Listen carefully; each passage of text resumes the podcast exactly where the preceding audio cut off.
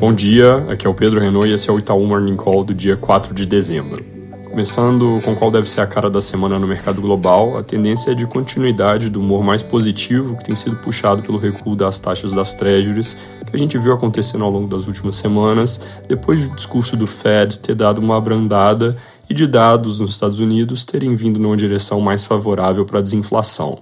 O foco dos próximos dias deve ser exatamente novas divulgações, principalmente o mercado de trabalho nos Estados Unidos, com JOLTS de outubro que sai amanhã e deve mostrar queda de 250 mil vagas de trabalho em aberto, e na sexta, payroll de novembro, que deve vir com geração de 170 mil postos de trabalho.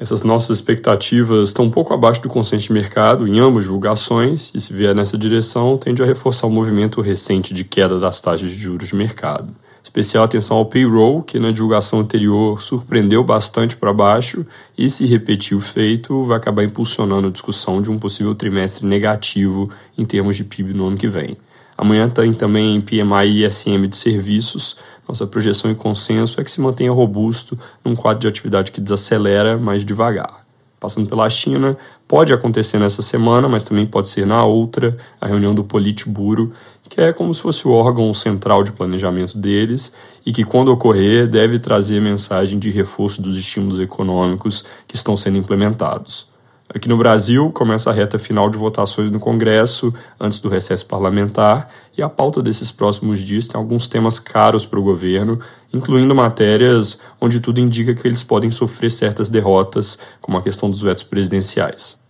Começando pelo que deve importar mais para o mercado, na quarta pode a voto na comissão mista a medida provisória da subvenção, aquela que restringe a capacidade de empresas de abater isenções de ICMS da base de cálculo de impostos federais já falei aqui umas mil vezes que o governo conta com essa medida para levantar 35 bilhões a mais no ano que vem. Isso é 30 bilhões na nossa conta, mas agora que vai tramitar de fato, é importante ficar de olho em possíveis diluições do texto. O Globo de hoje reporta que se cogita, por exemplo, aumentar o percentual de desconto que vai ser dado para o pagamento de impostos devidos no passado.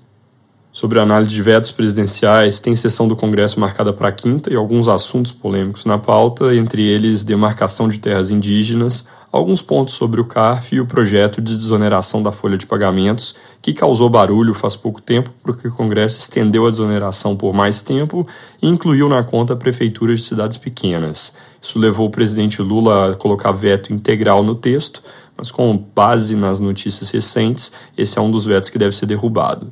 Ainda em Brasília, o STF deve voltar ao assunto da lei das estatais e, a princípio, dar um parecer final sobre a questão de nomeação de políticos para as empresas. Lembrando que esse é um tema que ficou em suspenso desde o início desse ano, com decisão liminar do ministro Lewandowski, que permitiu a posse de alguns políticos, entre eles o presidente da Petrobras. E falando nele, a Folha reporta hoje que o CEO volta à fritura política após anunciar a redução de preço do combustível de aviação em magnitude menor do que o Ministério de Minas e Energia defendia.